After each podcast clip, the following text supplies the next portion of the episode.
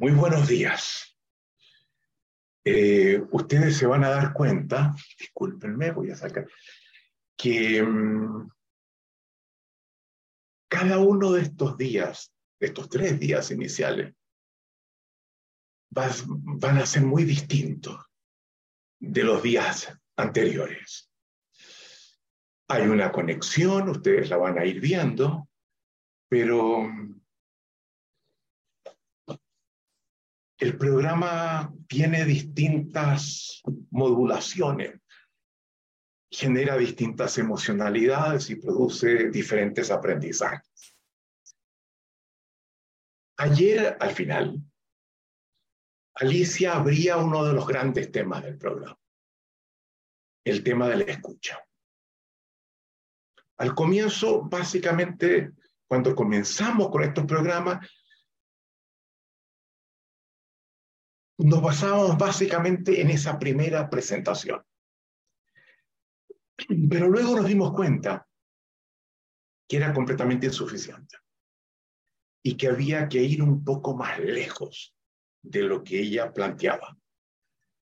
Entonces, lo que me corresponde plantear a mí ahora es una vuelta al tema que ella abrió, de manera de profundizar en él, de manera de hacerlo más ontológico. ¿De acuerdo? Primero, reconozcamos la importancia que tiene la escucha en los seres humanos. Del conjunto de las competencias conversacionales que ustedes van a aprender en este programa y que son múltiples, y en los tres dominios que hemos indicado, lenguaje, emocionalidad y cuerpo, sin duda para mí, la más importante es la escucha. Es la competencia de la escucha.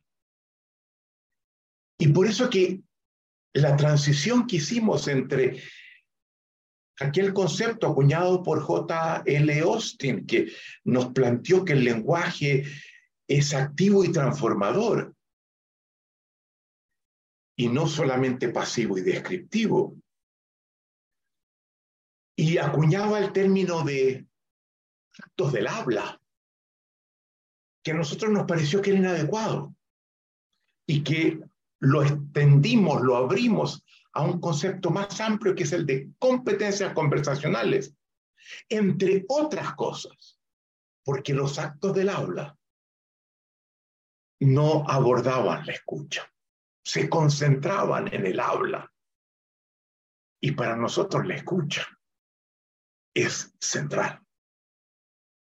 Ahora, obviamente no es la única competencia conversacional importante, pero es sin duda la más determinante. Y espero que lo que voy a plantear ahora sea capaz de mostrárselos a ustedes. Si alguien a mí me dijera, Escuchen bien. ¿Sabes, Rafael? Yo tengo una, una limitación, la he tenido siempre. Yo en un cierto periodo de tiempo puedo aprender una cosa, no más, una. Y cuando me tratan de enseñar muchas otras, me bloqueo. Entonces, si tú pudieras indicarme cuál es la competencia conversacional a la que yo debo poner especial atención, porque las otras puede que no las entienda o no las aprenda suficientemente. ¿Cuál me recomendarías? Y yo no tendría dudas en decirle, la escucha. Si tienes que escoger, la escucha. Parte de las razones por las que digo eso las vamos a ir viendo en mi presentación. Pero hay una razón muy importante que le da también, que, que confluye a conferirle esta relevancia.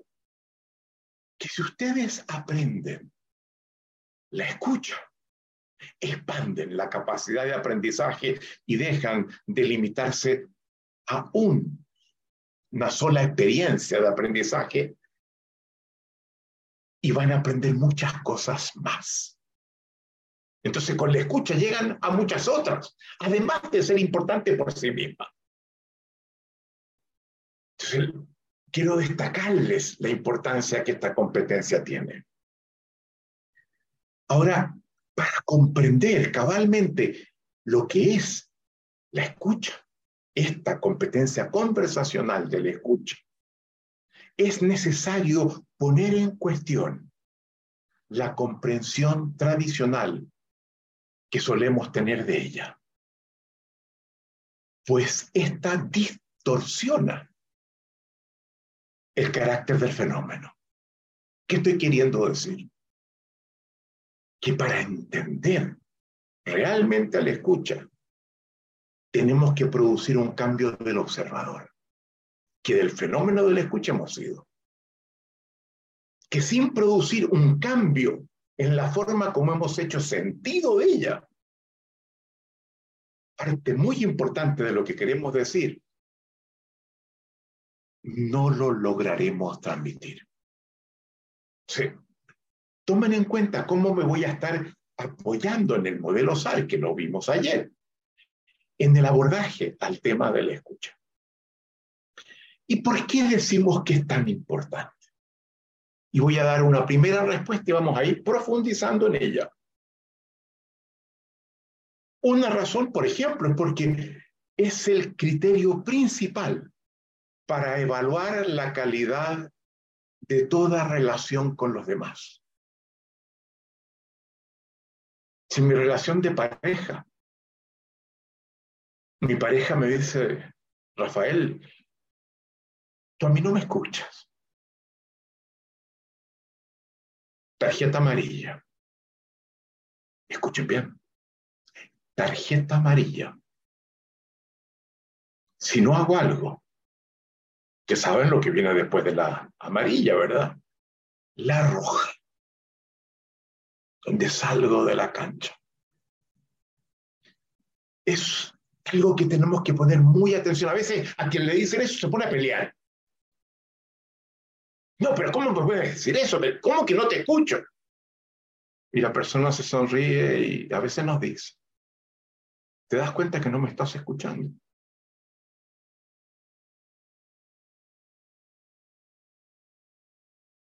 es una competencia fundamental de nuestra capacidad de aprendizaje.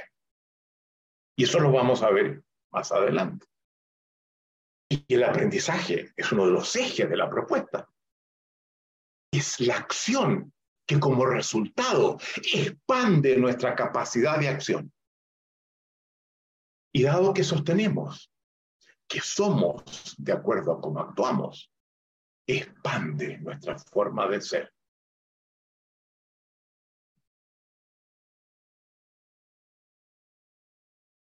Eso es muy central. Este programa, ustedes saben, tiene un contrapunto.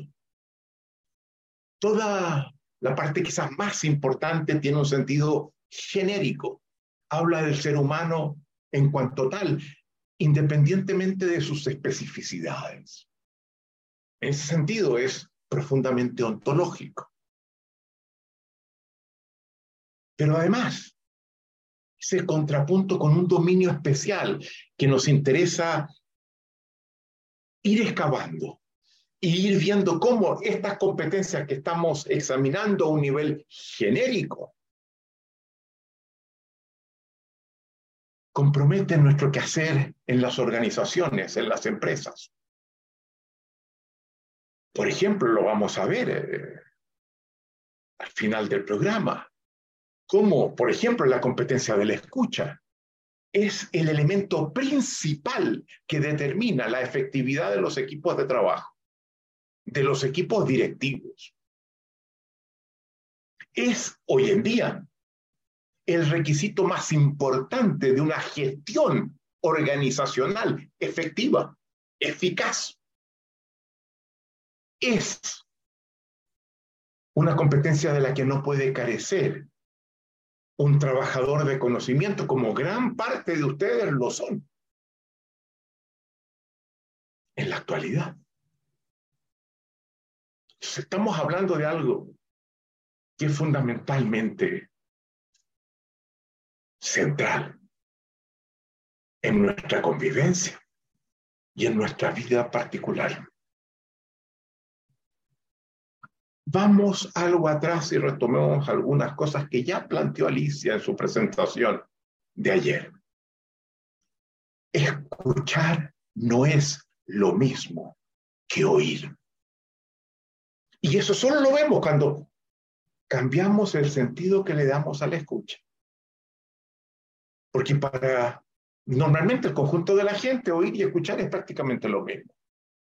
Oír, nos decía Alicia, es el acto biológico de recoger lo que la persona expresa, los sonidos que emite, de poder repetir incluso lo que dijo.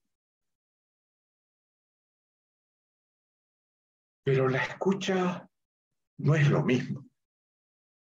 La escucha, en un primer acercamiento, es oír más generar una interpretación sobre aquello que oí tiene algo que el oír no necesariamente incorpora. Darle sentido a las palabras, a los sonidos que recibí del otro. Producir una interpretación.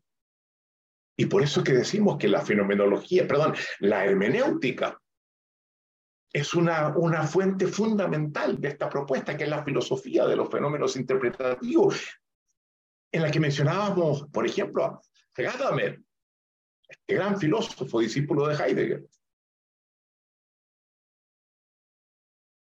Pero queremos corregir lo que hemos dicho, es oír más construir una interpretación.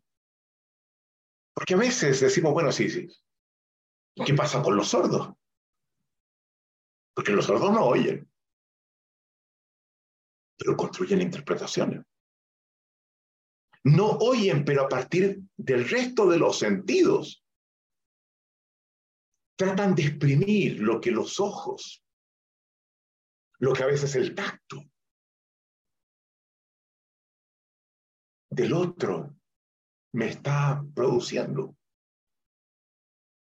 Y aunque no oiga, ciertos gestos, ciertas posturas, me hacen escuchar. Entonces podemos decir, en rigor, es percibir más construir una interpretación, ¿verdad?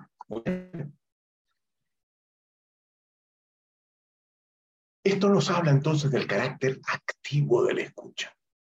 No solamente el habla es acción, la escucha es acción porque me obliga a construir una interpretación. Y eso es un acto activo. El que está escuchando puede estar callado, pero aunque está callado, está activamente confiriendo sentido. Entonces, esto es muy importante reconocerlo.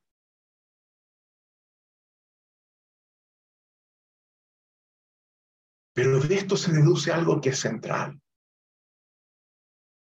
que cuando yo digo algo queriendo transmitir un determinado sentido que me parece importante, y el otro oye y construye una interpretación al escucharme, su interpretación sobre lo que el otro dice no coincide exactamente con el sentido que el otro busca comunicarme que hay siempre una brecha entre el sentido de quien habla y el sentido que le confiere a esa habla quien escucha.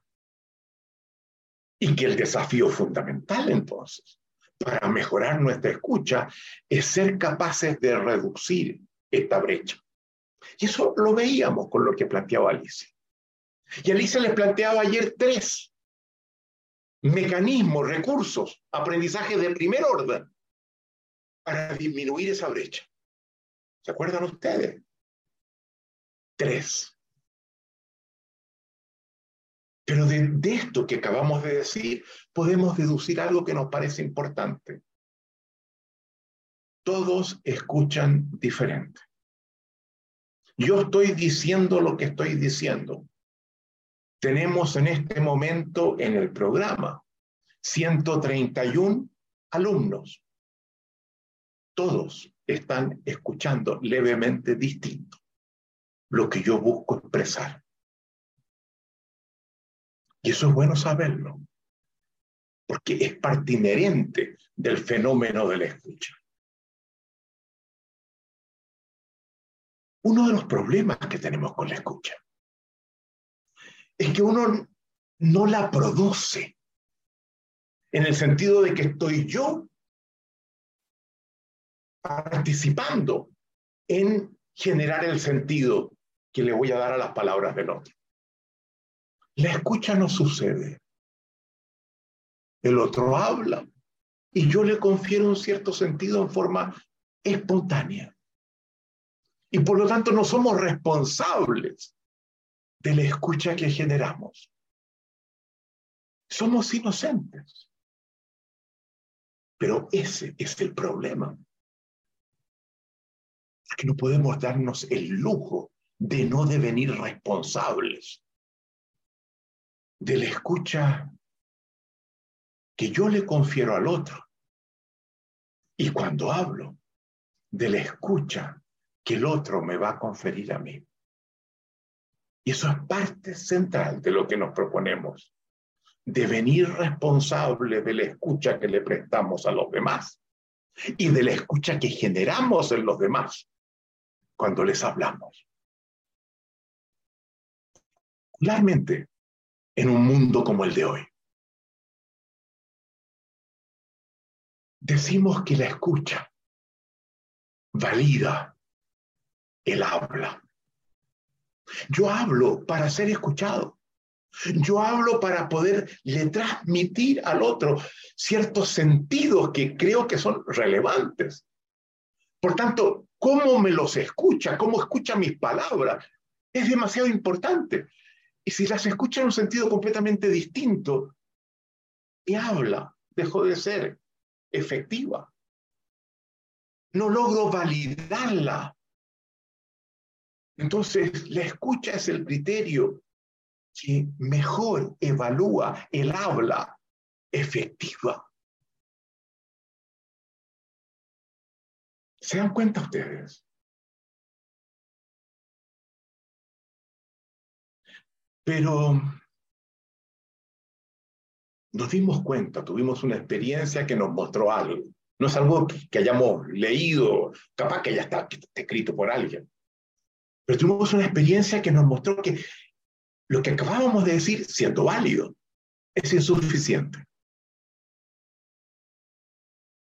Porque la escucha no es solo el criterio de una habla efectiva, es muchas veces también la condición de una habla efectiva. ¿Y por qué decimos lo que decimos? Y les cuento esta anécdota. Hace ya varios años teníamos una red importante de coaches y consultores en, distintos países, como las tenemos todavía hoy día. Operamos en múltiples países. Y uno de nuestros coaches, un colombiano, fue invitado a una gran conferencia de consultoría en Suecia. Y nos dijo, mira, ¿ustedes creen que, que, es bueno que yo vaya? Y le dijimos, supuesto, bueno, eso es fundamental para ver qué está pasando a nivel de la consultoría, en la medida que nosotros estamos haciendo consultoría, ver las nuevas tendencias, ver las nuevas propuestas, alimentarnos, aprender, exponernos, llegar a escuchar cómo se está abriendo ese campo. Y él fue, y en la conferencia llega un momento donde hacen una pequeña presentación y luego les dicen a todos los que estaban presentes en esa sala, había distintas salas, ahora vamos a hacer un ejercicio sobre lo que hemos hablado. Pónganse en pares, en grupos de dos, y le pedimos que se nombren A y B y A eh, le dice ciertas cosas a B y luego B hace tales y cuales, siguen dando las instrucciones, tales cosas que se las dice A. Y comenzaron a hacer ese ejercicio. El ejercicio mismo yo no lo conocí, no, no, no tengo idea en qué consiste. Pero sé que nuestro consultor le correspondió trabajar con un consultor interno de Citicorp, que trabajaba en los Estados Unidos. Y cuando le corresponde a él, luego que el otro ya había hecho su parte, el, el, nuestro el B, el otro comienza en la medida que está hablando nuestro coach a poner una cara de asombro. Y le dice, por favor, me está pasando algo que te lo quiero reportar. Lo que me está diciendo me está tocando, me está afectando, me está conmoviendo de una forma que me es insólita. ¿Cómo logras hablar así? ¿Quién te enseñó a hablar como lo estás haciendo? Si yo pudiera hablar como tú lo estás haciendo, la de cosas que pudiera hacer en el trabajo de consultoría que me corresponde en Citicorp. ¿En qué consiste esa forma de hablar que tú tienes? Y nuestro coach, David, se rió y le dijo, mira, interesante lo que me dices, porque lo que te está pasando no tiene tanto que ver la forma como te hablo, y algo quizás también tiene que ver. lo más importante no tiene que ver con cómo te hablo, sino con el hecho de que antes de hablarte, cuando tú me hablabas, procuré escuchar cuáles eran las cosas que te importaban. En la primera parte del ejercicio, ¿cuáles eran tus inquietudes? Y cuando me correspondió hablar a mí, procuré dirigirme a tus inquietudes. Este término, esta distinción, es una distinción fundamental, la vamos a trabajar la distinción de inquietud. Y por eso sientes lo que sientes, porque te escuché antes y creo que sé lo que te importa. Si esto es así, es evidente que escuchar al otro antes incrementa la efectividad del habla posterior, porque sé cómo es esa persona a la que le estoy hablando. Entonces, no solamente es el criterio que valida el habla luego de que hablé, es la precondición del habla efectiva. ¿La escucha? ¿Se dan cuenta ustedes de la importancia que tiene este tema? Esto es lo que quiero situarlos.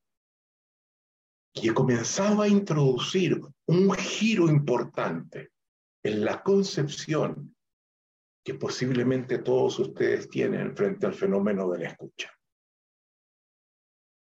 Entonces la pregunta ahora es, ¿cómo escuchamos en forma efectiva? Yo no cómo la escucha es la condición de efectividad del aula, sino cómo escuchamos en forma efectiva. Vamos al modelo SAR. Cuando digo cómo escuchamos en forma efectiva, ¿qué estoy mirando en el modelo OSAR? ¿Qué lugar del modelo OSAR? Los resultados. ¿Cómo logro como resultado una escucha efectiva? La efectividad de la escucha es un resultado. ¿Se dan cuenta ustedes? Me he centrado en el casillero, en el cuadrado, de los resultados del modelo SAT. Y para entender cómo llegar a producir una escucha efectiva que se expresa en los resultados, ¿dónde debo irme? Las acciones que están involucradas en esa escucha que me permite decir, luego que acontece, que fue efectiva. Porque la efectividad es un juicio que hago sobre los resultados que obtuve. al escuchar al otro. Me desplazo del casillero de los resultados al casillero de la acción. Y me pregunto, ¿cuáles son las acciones que garantizan una escucha efectiva? Porque si no identifico las acciones, no tengo cómo hacer que ustedes mejoren la capacidad de escucha. No saben cómo, cuáles son, qué tienen que hacer para ganar una escucha efectiva. Ya hicimos un cambio en el observador, nos fuimos a los resultados y ahora nos desplazamos a las acciones. Y puede haber múltiples acciones, pero nosotros queremos destacar dos, dos acciones de apertura. Siguiente. Que si las identificamos, ustedes pueden, desde hoy día mismo, incrementar su capacidad de escucha, devenir mejores escuchadores. La primera apertura la llamamos la apertura a la comprensión del otro. La escucha está vinculada a mi capacidad de abrirme a la comprensión del otro que tengo al frente. El otro es siempre alguien diferente de mí. Y esto, y este es básicamente el problema, porque en definitiva esta comprensión del otro significa abrirme a la diferencia que hay entre el otro y yo mismo. Y esto es central.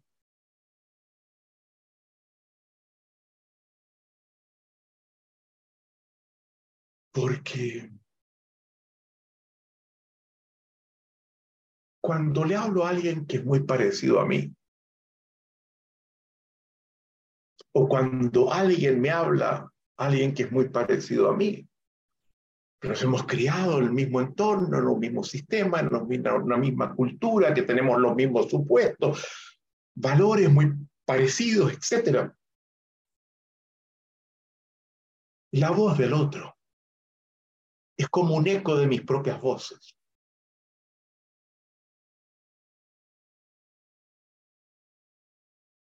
Por eso es que a nosotros no nos gusta mucho usar demasiado la palabra comunicación, porque la palabra comunicación se sustenta en una acción entre personas que mantienen muchos elementos en común o que buscan establecer esa comunidad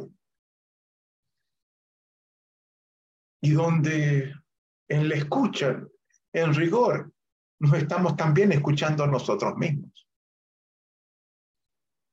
Pero en el mundo globalizado en el que hoy día estamos, marcado por la diversidad de culturas, de razas, de etnias, de géneros distintos, para poder ser efectivos, tenemos que aprender una escucha donde lo que tenemos en común es muy poco. Tenemos que aprender a escuchar, a abrirnos a la diferencia. Y nos damos cuenta. Basta mirar el mundo. Basta mirar lo que está pasando en todas partes. Miren la guerra entre Rusia y, Ucrania. Miren los problemas que están pasando con, con, con China, con Japón, con Corea del Sur y Corea del Norte. no se vayan tan lejos. Miren lo que pasa en nuestros países. Y miren la escasa capacidad de escucha mutua que tenemos. No se vayan tan lejos todavía. Miren lo que pasa en el comedor de nuestras familias. Aquí también se da. Tenemos mucho en común, es cierto. Pero también tenemos diferencias que no logran ser adecuadamente validadas no nos abrimos suficientemente a las diferencias que mantenemos entre nosotros. Por lo tanto, cuando lo que predomina la, es la diferencia, como acontece en el mundo de hoy, la comunicación se ve comprometida, se obstruye y reaccionamos frente a la diferencia a través de la invalidación del otro, de la descalificación del otro, de la no apertura al otro, del rechazo al otro, desde la agresión al otro, desde la segregación del otro. Y por eso que nosotros insistimos que el primer pilar de esta propuesta tiene que ver con la ética. Y la ética apunta a dos dimensiones. La convivencia más expansiva para el conjunto de quienes participan en ella y la capacidad de generarnos permanentemente un sentido de vida que muchas veces se nos suele agotar. Eso es lo que importa, es situarnos en la interacción que existe en las conversaciones que establecemos de la diferencia significativa. Y el criterio fundamental para abrirnos a la diferencia es instituir en nosotros el respeto. Claro, suena muy bonito, pero ¿qué es el respeto? El respeto para nosotros es la aceptación del otro como diferente, como legítimo en su diferencia, no por pensar distinto y tener otros valores y tener otros proyectos y otros cursos de vida. Lo descalificamos, diferente legítimo y algo que para nosotros es central, autónomo. Quiere desarrollar su propia vida, quiere devenir un tipo de persona que cada uno decide cómo es. Eso es el respeto. La aceptación del otro como diferente, legítimo y autónomo.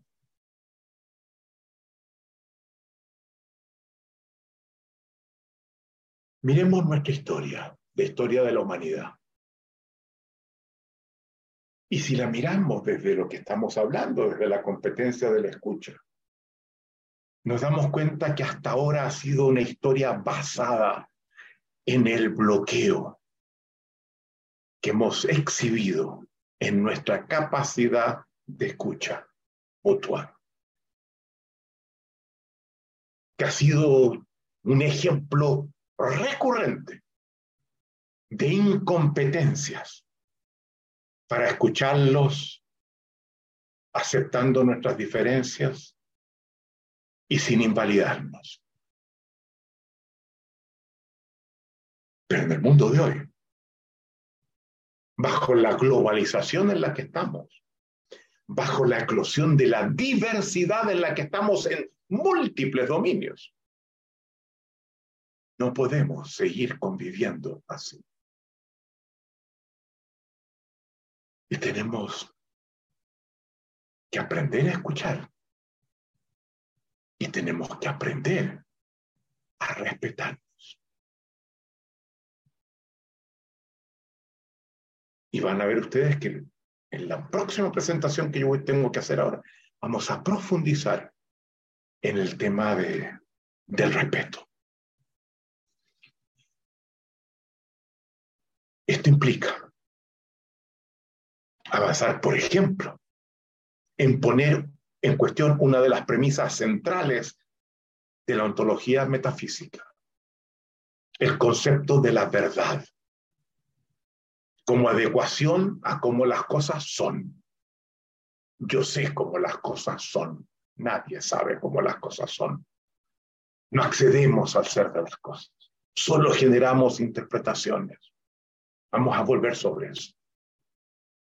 Si yo no suelto el concepto metafísico de verdad, no tengo ninguna posibilidad de generar el respeto y alcanzar escuchas efectivas. La ética, primer pilar de la propuesta. Por lo tanto, hoy día, si no aprendemos a escuchar, si no nos hacemos responsables de la escucha, que hasta ahora se nos daba espontáneamente, comprometemos la subsistencia de la especie humana, dado el poder de destrucción que hemos acumulado y la preservación del planeta. Este es un imperativo ético que enfrentamos los seres humanos hoy día. Y eso implica alejarnos de la arrogancia que la ontología metafísica produce en nosotros. El presumir que yo sé cómo las cosas son, que yo debo ser fiel a mis convicciones.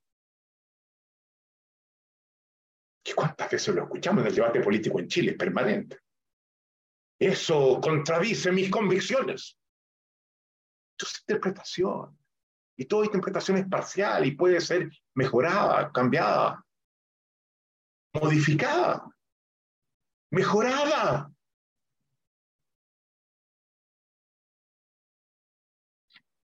Y desarrollar una mayor humildad ontológica. Vamos a trabajar eh, en la segunda conferencia en la humildad, en la arrogancia.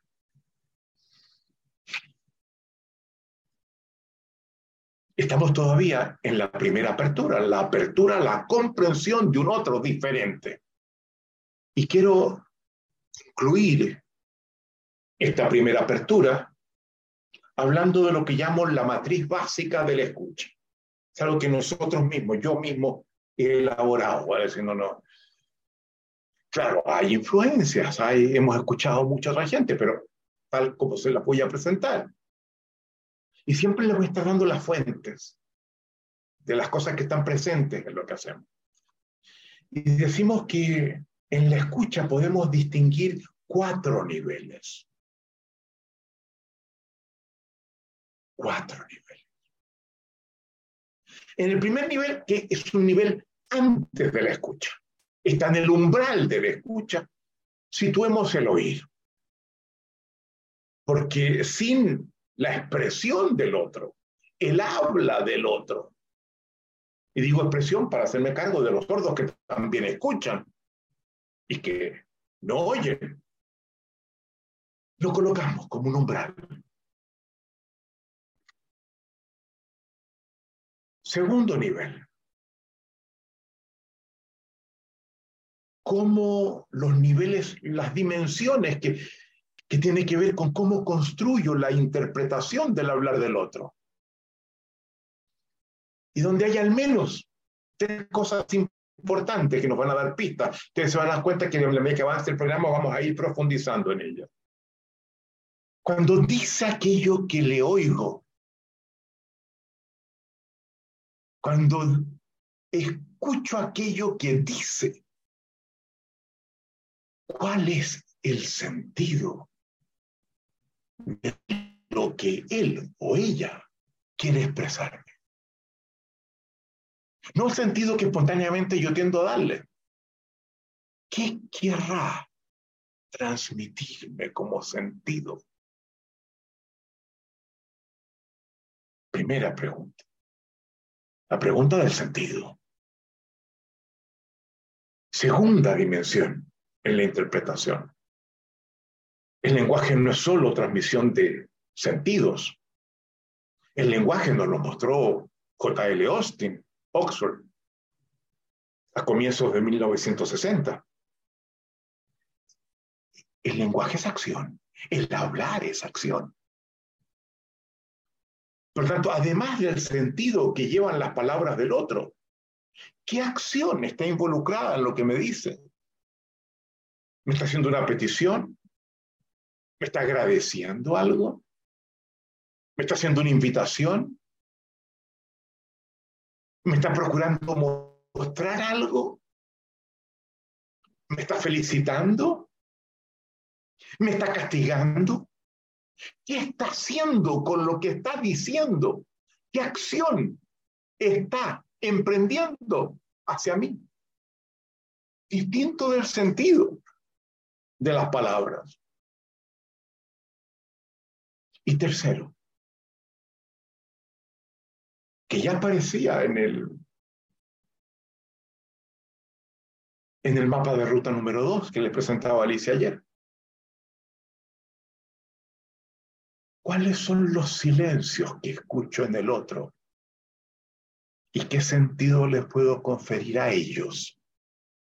Esto es muy importante. Aquí enseñamos a escuchar los silencios. Un coach, una de sus competencias más importantes es detectar los silencios e indagar sobre su significado. Eso lo vamos a ver después. Entonces, el sentido de lo dicho, las acciones involucradas y los silencios que detecto. Tercer nivel. Cuando el otro me habla, no solamente cumple con los tres elementos que acabamos de ver, revela el observador que es. Y es muy importante y esto es central en la práctica de un coach. Que cuando el otro me habla, yo me haga ciertas preguntas sobre el tipo de persona que es. ¿Cuáles son, por ejemplo, algo central? Y vuelvo a introducir el término. Lo que lo mueve las inquietudes que tiene, lo que le interesa, lo que busca, lo que lo aflige. Inquietudes. ¿Desde qué inquietudes me está hablando? Porque toda, todo habla es una forma de hacerse cargo de las inquietudes que yo tengo. Y vamos a ver después cómo eso nos lleva a Heidegger. Yo se los mencionaba ayer. Un alcance menor. Todo se va a entender. No se, no se asuste cuando menciono la filosofía. Esta es una primera forma de acceder al observador que es el otro. Que a veces me dice, ¿sabe por qué no, no, no hace tal y cual cosa? ¿Qué me lo pide? ¿Qué busca? ¿Qué lo mueve? ¿Qué le importa? Segunda dimensión, en el observador del otro, algo que también es central en la práctica del coaching. Hayan tomado nota de lo que estoy diciendo. Está dicho en el cuaderno, pero estoy explicando, estoy yendo más allá de lo que el cuaderno les indica. Hay un concepto que es central en nuestra propuesta. El concepto de la estructura de coherencia del alma humana. Todos somos de una cierta forma y esa forma de ser es relativamente coherente. Y al detectar ciertas dimensiones de esa forma de ser que se expresan en el hablar del otro, logro pensar que a lo mejor hay otras cosas de las que no me está hablando que pueden estar asociadas. Y comienzo como en un puzzle generar una interpretación siempre discutible, siempre conjetural, siempre hipotética, sobre cómo es ese otro. Su hablar dice mucho más de lo que dice. Y por eso que está en el observador. Porque muchas veces las inquietudes no están expresadas Muchas veces, obviamente, la estructura de coherencia no está explicitada, pero la escucha puede acercarse y comenzar a construirla e indagar para saber si me equivoco o no. Eso es central en la práctica del coaching. Tercer nivel. Cero, el oír. Uno, interpretar el hablar del otro. Dos, examinar el observador que se revela en el habla del otro. Tres, distinguir los sistemas sociales que se expresan en lo que el otro dice.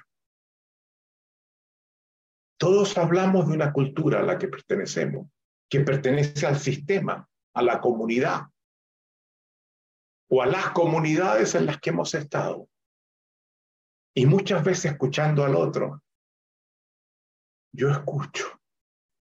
Eso viene de ciertos sistemas y no de otros.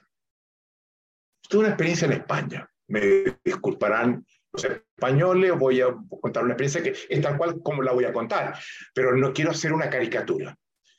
Llegamos con Alicia a España, hemos tenido un trabajo muy importante durante muchos años en España, particularmente en el País Vasco, etc. Eh, además con muchas otras empresas más allá del País Vasco, con, con eh, Osborne en Andalucía, en Madrid, con muchas otras. Llegamos a España, tomamos un taxi en el aeropuerto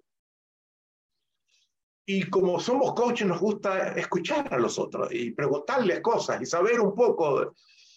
Entonces, me acuerdo que una vez que estábamos en el taxi, yo le dije, ¿y, cómo está el, el trabajo? ¿Está bien? Y me mira el chofer y me dice, pues normal, normal, ¿cómo va a estar?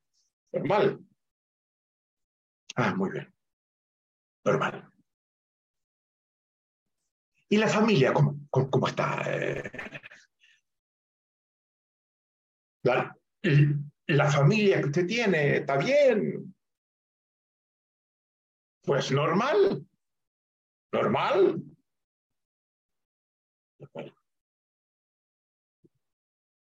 ¿Y cómo está el país? ¿Cómo está España? Pues normal. Normal, ¿cómo va a estar? A ver. ¿Quién mierdas es normal? Es un concepto importante en estadística.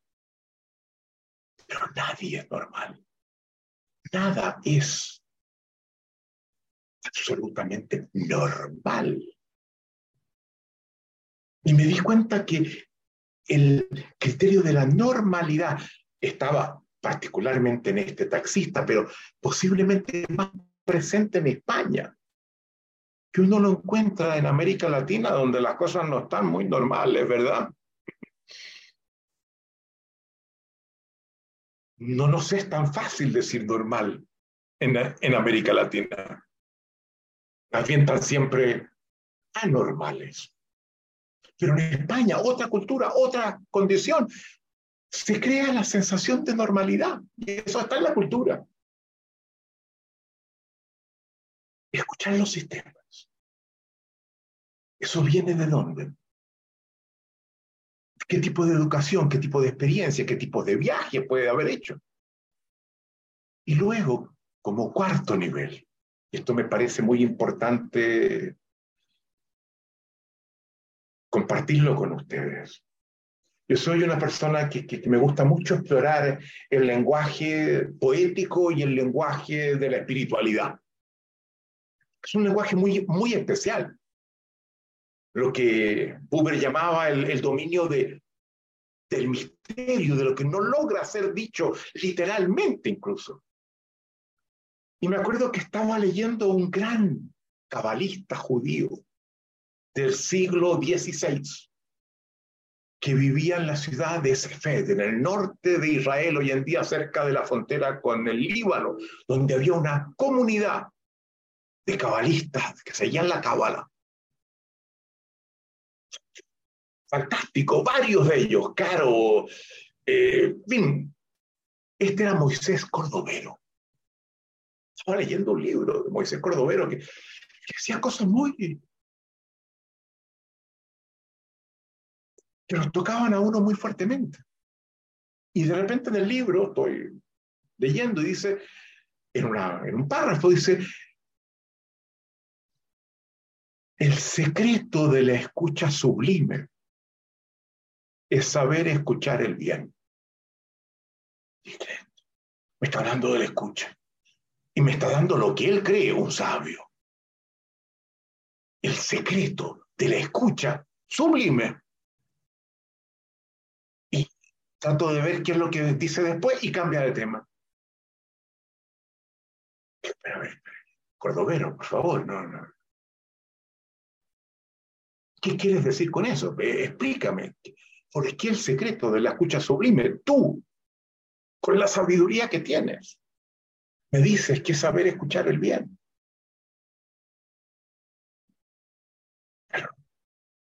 No decía más cosas. Entonces dije, a ver, voy a escribir esto que él dice, lo voy a colocar en mi escritorio, lo voy a tener allí, ver qué me dice la frase. ¿Cómo la puedo escuchar? Acercándome quizás a lo que Moisés Cordovero quiso decir, quizás, no sabemos. Y la escribí. Y la tenía en mi escritorio y la veía. Mm. Y de repente me dije, miren, creo que di con algo, se equivocó Moisés Cordovero. Porque, a ver, ¿cómo? A ver, hay gente que a mí me dice cosas con la intención clarísima de herirme. Y cuando eso pasa, ¿cómo lo voy a escuchar desde el bien? Pues si me quiere hacer el mal. Eso puede ser válido para algunas cosas, pero no para todas. Y nosotros con la formación que tenemos, tenemos un lorito que se nos para como Robinson Crusoe y que nos habla permanentemente. Ustedes van a, van a salir del programa con el lorito aquí, aquí puesto acá. Y digo eso y el lorito, que a veces es duro, ¿ah? es estricto. Me dijo Rafael, pero ¿cómo tú sabes las intenciones del otro? Claro, te dijo lo que te dijo, a ti te hirió, sí, pero tenía la intención de herirte. No conocemos las intenciones del otro. ¿Verdad? Entonces, no, no, no, no. No puedes decir que eso pone objeta a, Cordovero. Porque tú no sabes las intenciones del otro, no sabes de dónde habló, por qué te dijo eso. Sí es cierto. Ese Dorito no, no, eh, nos enseña muchas cosas. La conversación con uno mismo, segunda conversación de Google. Pero luego el lorito vuelve a decirme, Rafael, pero no, no tan rápido, no descartes tan rápido lo que, lo que acabo de decir. Que hay una persona cuyas intenciones tú conoces y que a veces dice cosas para herir a otros. ¿Quién dijo? Tú sabes que a veces dices cosas con el ánimo de herir al otro. Claro, es cierto. ¿Y por qué lo haces, Rafael? ¿Por qué lo haces? Bueno, lo hice porque porque no me sentí aceptado por el otro. No me sentí comprendido por el otro no me sentí considerado por el otro. No me sentí acogido por el otro. No me sentí apreciado por el otro. Suficientemente querido por el otro. Por eso lo hizo. Y el lorito me siguió hablando. Y me dijo, ¿te das cuenta, Rafael? Eso es muy importante lo que acabas de decir. Porque cuando el otro te dice cosas que a ti te hieren, a lo mejor te las puede estar diciendo porque no se siente aceptado, considerado, querido, acogido por ti. Y si tú le das muestras de que lo aceptas, de que te abres a Él de una forma que lo acoge. Logras desarmar ese tipo de interacción.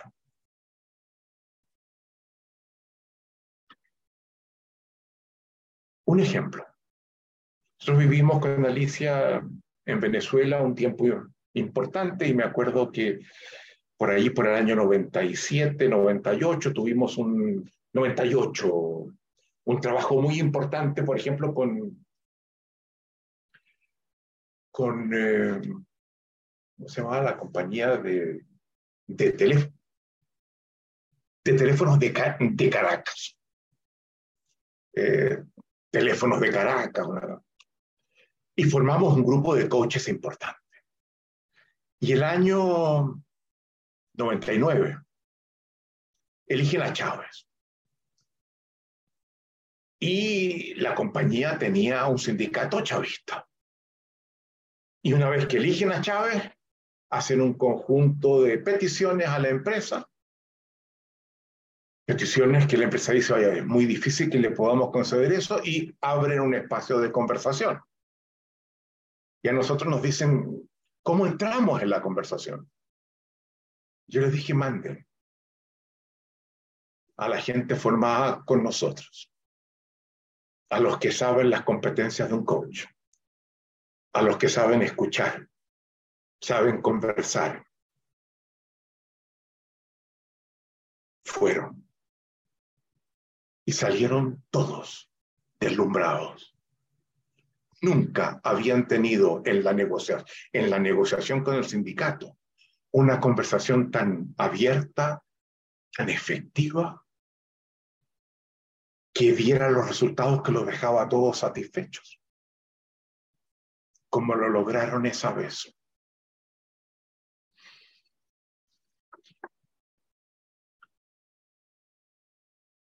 Segunda acción de apertura. La apertura a la transformación. Antes era la apertura a la compresión de un otro diferente. Ahora, la apertura a la transformación. Hemos dicho que la palabra es acción, Austin. Que la palabra posee el poder de transformación, es activa y transformadora, nos dice Austin. Si esto es así, escuchar al otro, escuchen bien, escuchen bien. Escuchar al otro es también permitir que la palabra de ese otro pueda transformarme, modifique el sentido que le confiero al acontecer, me lleve a tomar acciones que antes no eran posibles. Me transforman, generen aprendizajes, aprendizajes incluso transformacionales, conduciéndome a hacer algo distinto de lo que antes era.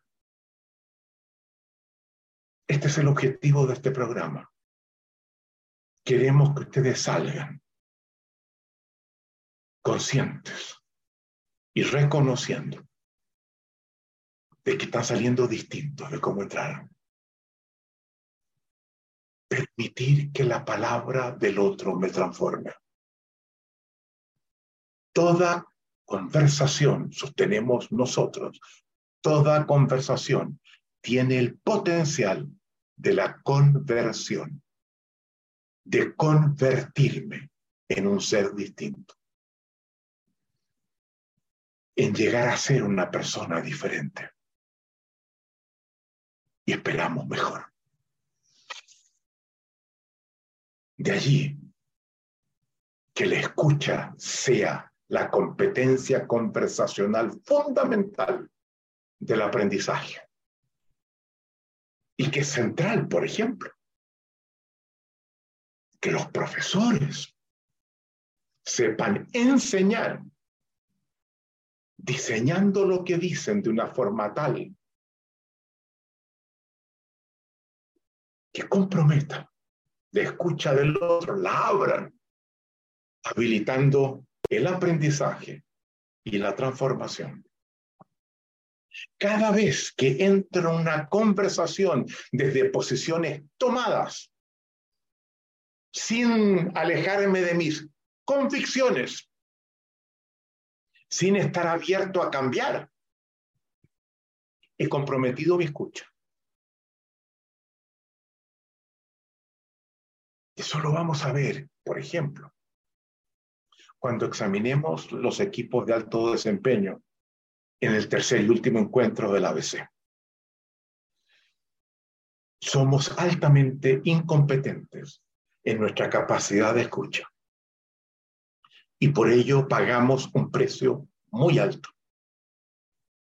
en nuestras relaciones, en nuestra efectividad, en nuestro desempeño, en nuestro bienestar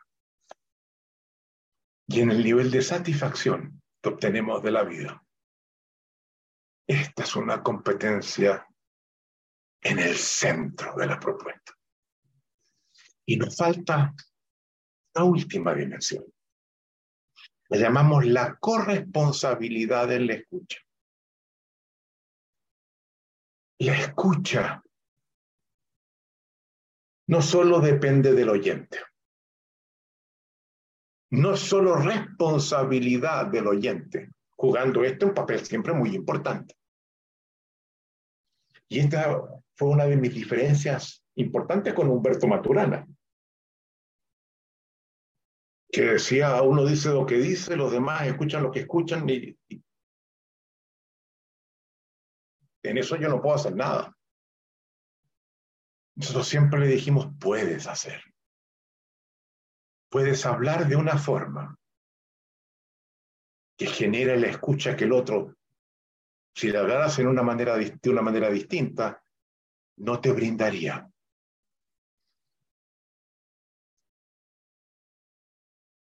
El habla es acción, produce transformación. Y una de las cosas que puede transformar es alterar la disposición que el otro tiene en la escucha que me presta. La forma como yo le hable, la forma como yo me dirija a él o a ella, abre o cierra la escucha del otro. Si hablo desde el respeto y el genuino interés por escuchar sus inquietudes, este se abrirá a escuchar lo que yo digo. Va a soltar sus actitudes defensivas. Si hablo desde la invalidación, desde la descalificación de las diferencias que tenemos, desde la arrogancia, desde la soberbia, este activará sus mecanismos de defensa frente a lo que le digo.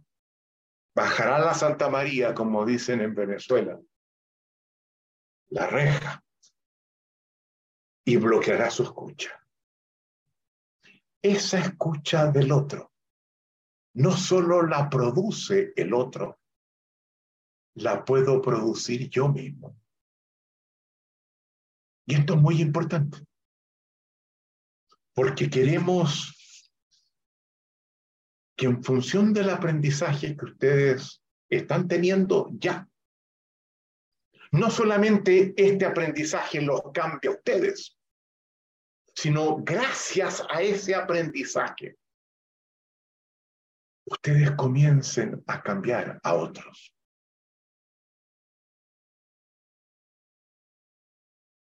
Yo me acuerdo de una vez que hicimos un trabajo muy importante en Brasil con los profesores de la Universidad Católica de Brasilia y el CNPq, que es el Instituto de, de Investigación y Desarrollo de, de Brasil, organismo público muy importante. Cuando terminamos el programa, hubo una profesora que se paró y cuando le preguntamos, bueno, ¿cómo se van?